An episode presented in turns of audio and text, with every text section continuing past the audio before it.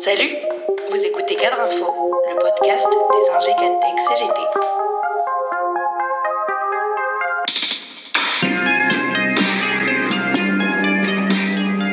Les quelques 150 marches pour le climat, à l'appel notamment du collectif Plus jamais ça, ont réuni ce dimanche 9 mai des dizaines de milliers de citoyens partout en France.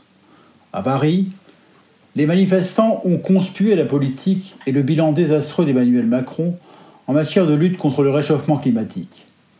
Un bilan déjà sanctionné dans le procès de l'affaire du siècle par la condamnation du gouvernement pour son inaction climatique.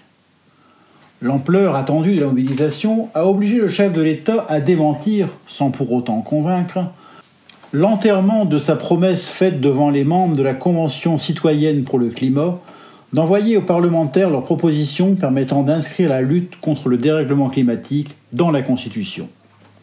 Une reculade devant les intérêts à courte vue des multinationales et des lobbies industriels qui symbolisent le manque d'ambition et de moyens de la lutte climat et résilience adopté le 4 mai dernier à l'Assemblée nationale. Ce texte était pourtant censé traduire une partie des 149 propositions de la Convention citoyenne pour le climat, convoquée par le chef de l'État lui-même, avec pour feuille de route de proposer des mesures propres à réduire les émissions françaises de gaz à effet de serre de 4% dans un esprit de justice sociale. Mesures que le président s'était à plusieurs reprises engagé à transmettre sans filtre.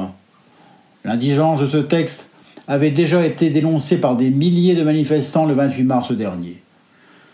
Cette mobilisation pour le climat va bien au-delà de la dénonciation de l'inaction du gouvernement, car elle porte les exigences d'une transition sociale et écologiste juste.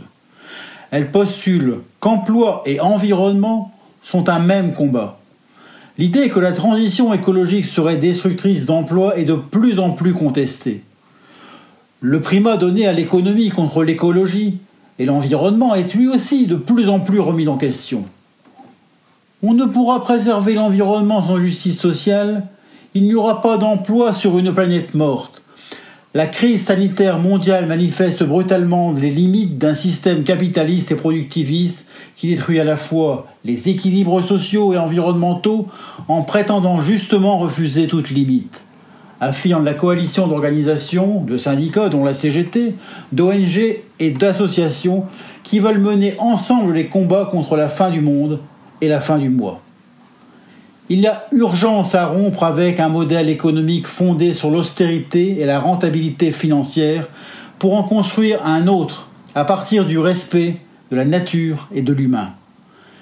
Ces dimensions sont devenues un enjeu central pour l'encadrement.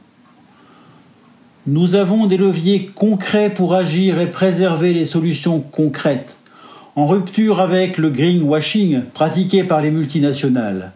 Travailler à relocaliser la production, mettre en place une économie circulaire et maîtriser notre consommation d'énergie.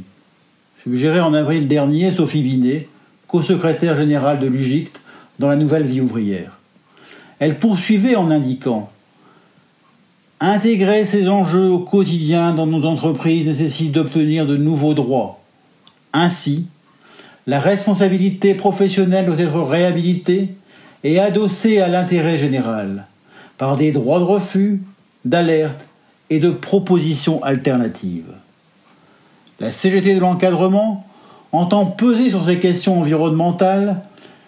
Elle en a fait l'une des trois grandes thématiques de son congrès prévu en novembre prochain. Elle a par ailleurs publié un manifeste pour la responsabilité environnementale afin de proposer et mettre en débat des transformations concrètes.